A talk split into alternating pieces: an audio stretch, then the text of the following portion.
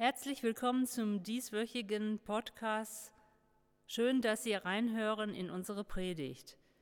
Mein Name ist Sabine Schneider, ich bin Pfarrerin. Der Wochenspruch für die kommende Woche steht in Jesaja 43, Vers 1. So spricht der Herr, der dich geschaffen hat, Jakob, und dich gemacht hat, Israel. Fürchte dich nicht, denn ich habe dich erlöst, ich habe dich bei deinem Namen gerufen, du bist mein.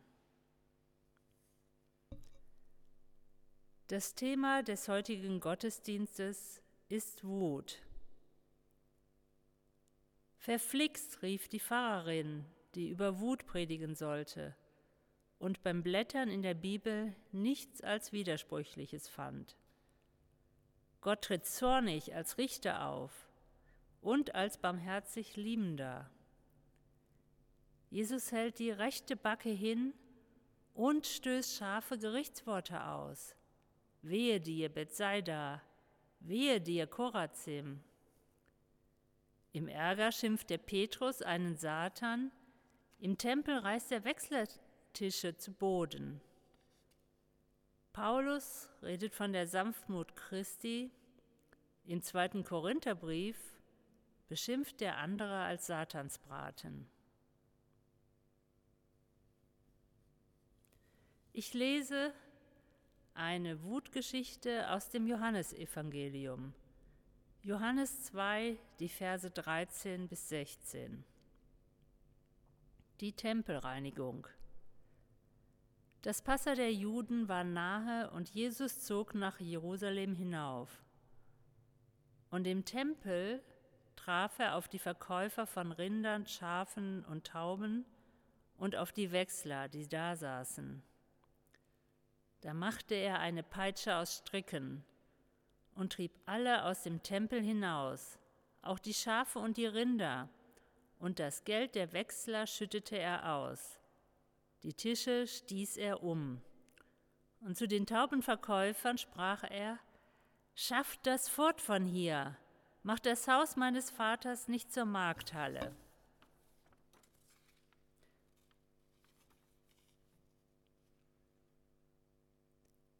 Im Gottesdienst hören wir zur Einstimmung in die Predigt einen wütenden Satz von Beethoven, gespielt von Thiago Santos. Wahrscheinlich können Sie auch so in Ihrer Erinnerung tosende, lautende, laute, zerklirrende Töne aus Beethovens Werk erinnern.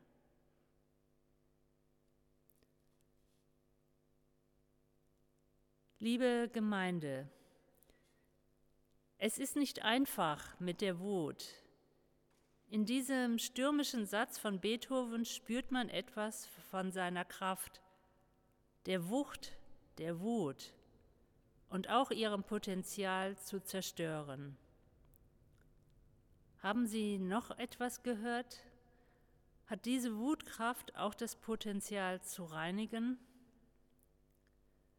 Das alles eröffnet Ludwig van Beethoven mit seiner Musik.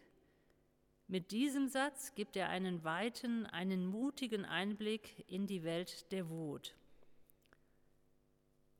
Wieso ist es Beethoven möglich, solch außergewöhnliche Kompositionen zu verfassen? Ich vermute, weil er seine Gefühle, auch seine Wut, sehr ernst genommen hatte. Vielleicht konnte er aber auch nicht anders. Er nahm wahr und setzte in Musik um. So kam es, dass seine Kollegen manchmal schier entsetzt waren, dass er alle Regeln der Kunst ungeachtet ließ und neu gestaltete. Zum Beispiel den Raum für Symphonien ganz anders öffnete. Dieses Jahr feiern wir sein Jubiläumsjahr, 250 Jahre Beethoven. Viele Musiker sagen, wenn wir ehrlich sind, ist jedes Jahr Beethoven-Jahr da weltweit keine Musik so oft aufgeführt wird wie seine. Seine Musik findet Akzeptanz in allen Schichten, Altersgruppen und politischen Systemen. bis zur Vereinnahmung.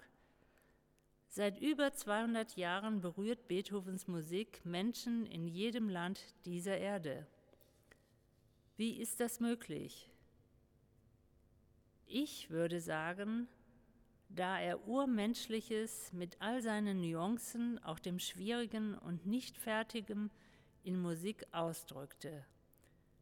Damit bewegt er sich auf der Ebene einer universellen Sprache.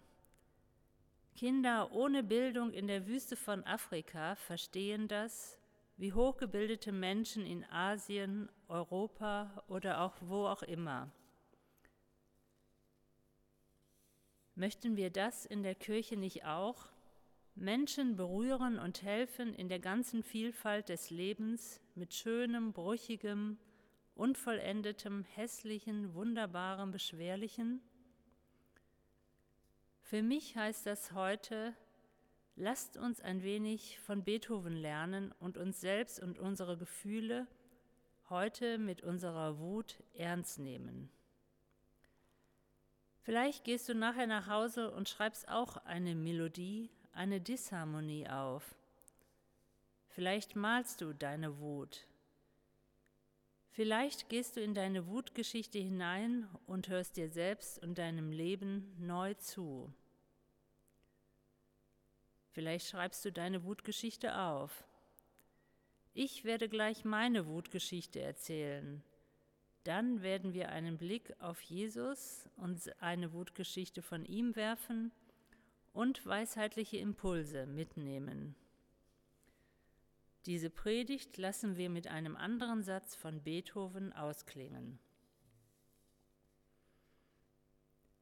Meine Wutgeschichte. Wie wahrscheinlich viele wurde ich in eine Familie geboren, die Wut nicht schätzte. Harmonie wurde groß geschrieben. Als kleines Kind muss ich wohl mehrmals vor Wut mit dem Fuß aufgestampft haben. Das wurde schnell erfolgreich wegerzogen. Einmal fragte eine Nachbarin entsetzt ihren kleinen Sohn, Woher hast du denn diese schlimmen Schimpfwörter? Der Junge benannte unbedarft meinen Vater. Die Nachbarin konnte es sich nicht vorstellen, da mein Vater so ruhig sei. War er aber nicht, kann ich aus erster Hand bestätigen. Regelmäßig hatte er seine Ausbrüche. In der Familie gingen wir in Deckung. Heute würde ich sagen, wie schade, dass er nicht mehr ausdrückte, was es genau war, das ihn in der Tiefe seines Wesens eruptionsartig wütend machte. Als er später Bauchspeicheldrüsenkrebs bekam, verwunderte es mich nicht wirklich. Als ich in der Verwandtschaft eine Grenzüberschreitung erlebte und es irgendwann meinen Eltern erzählte, schwiegen sie. Meine Mutter erzählte, mein Vater hätte gesagt, so etwas macht man nicht. Das war die einzige Reaktion.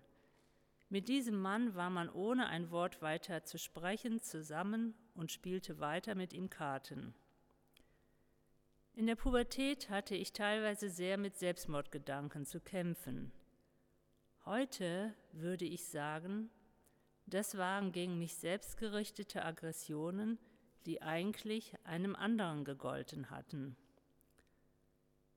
Vielleicht aufgrund meiner Geschichte war mir der wütende, zornige Gott und auch die Propheten mit ihren Gerichtsworten sympathisch. Ich konnte es verstehen, dass man so wütend sein konnte. Es gab und gibt gute Gründe dafür. Aber in meinem Leben lag eine bleiernde Decke auf meiner Wut, ich hatte es schwer, sie zu spüren und noch schwerer, mich mit Worten zu ihr zu, zu verhalten. Jetzt, im Alter, ist sie hin und wieder mehr in mir präsent. Ich erlebe Wut als etwas sehr Hilfreiches, das auf einen Missstand aufmerksam macht. So ist mein allererster Impuls zum Thema Wut, nimm deine Wut, ernst, höre ihr zu, Versuche sie zu verstehen. Was will dir deine Wut sagen? Auf welchen Missstand weist sie dich hin? In dem Zusammenhang ist für mich die Tempelreinigung von Jesu aus der Lesung eine wunderbare Geschichte. Der Tempel mit seinem großen, abgestuften Bezirk ermöglichte verschiedene Zugänge zu Gott für unterschiedliche Menschen. In den äußersten Bereich durften nichtjüdische Menschen kommen, alle Heiden. Die Öffnung für alle Menschen hatte sich langsam in den Schriften des Alten Testaments entwickelt. Denn in der Heilzeit am Ende würden sie von allen Seiten kommen und den einzig wahren Gott anbeten. So wird es bei den Propheten beschrieben. Viele gottsuchende Menschen kamen schon zur Zeit Jesus. Sie waren von dem Gott Israels fasziniert Manchen war dieser Gott sogar den Schmerz einer Beschneidung wert. Im Johannesevangelium ist diese Szene der Tempelreinigung am drastischsten beschrieben.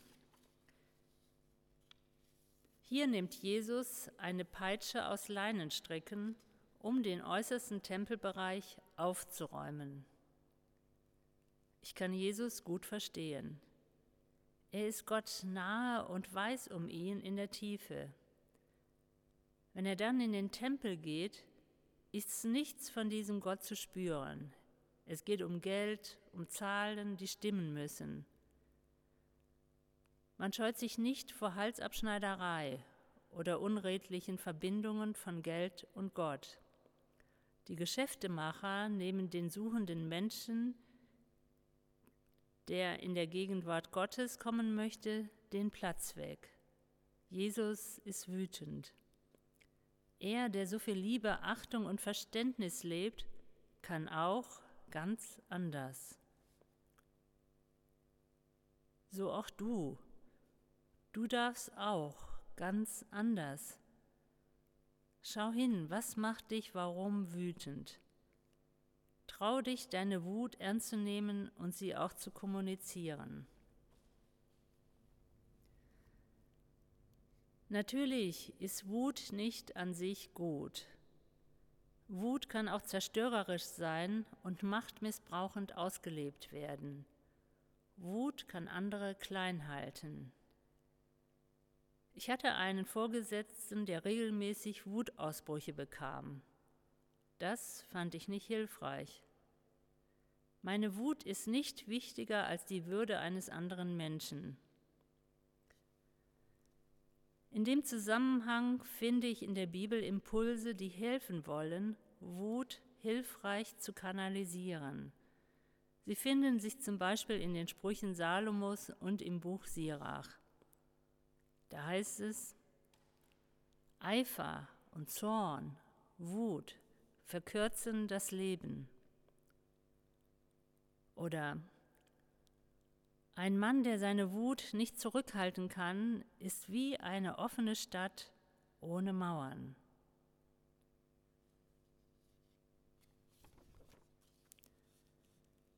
Eine freundliche Antwort stillt den Zorn, die Wut, aber ein hartes Wort erregt Grimm. Ein Tor, heißt es weiter, zeigt seine Wut ganz schnell.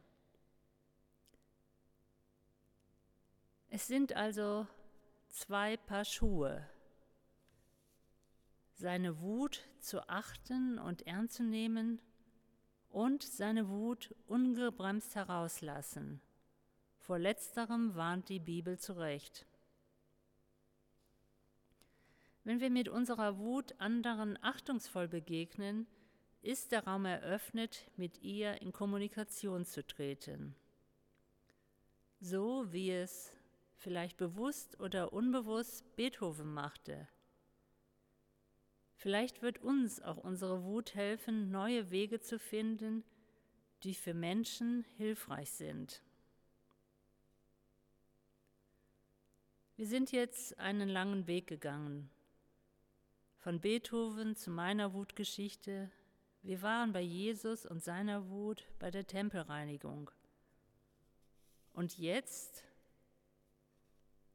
jetzt ist es vielleicht an der Zeit, dass du bei dir ankommst. Was möchte dir deine Wut erzählen? Gib ihr Raum. Traue dich mit deiner Wut, dich zu befreunden. Lass den Beethoven in dir da sein, auch schroff und ganz anders.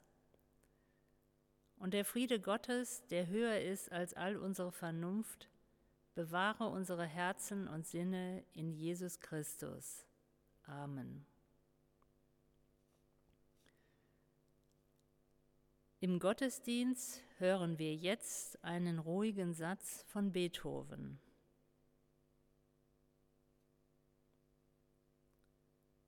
Wir beten. Gott, hier sind wir mit unserer Wut, der Wut, die wir wahrnehmen und der Wut, die wie weg ist. Wir bitten dich für alle, denen das ein schmerzhaftes Thema ist. Lass uns sein vor dir und mit anderen, ehrlich und offen Hilf uns, uns selbst und andere zu verstehen. Wir bitten dich für alle Menschen, die Grenzüberschreitungen erlebten und jetzt mit einer unbändigen Wut leben. Gott, wir bitten dich für alle, die in die Ferien fahren und auch die, die zu Hause bleiben. Segne und behüte. Und wir beten für die Länder, die Schwierigkeiten haben, mit dem Covid-19-Virus umzugehen.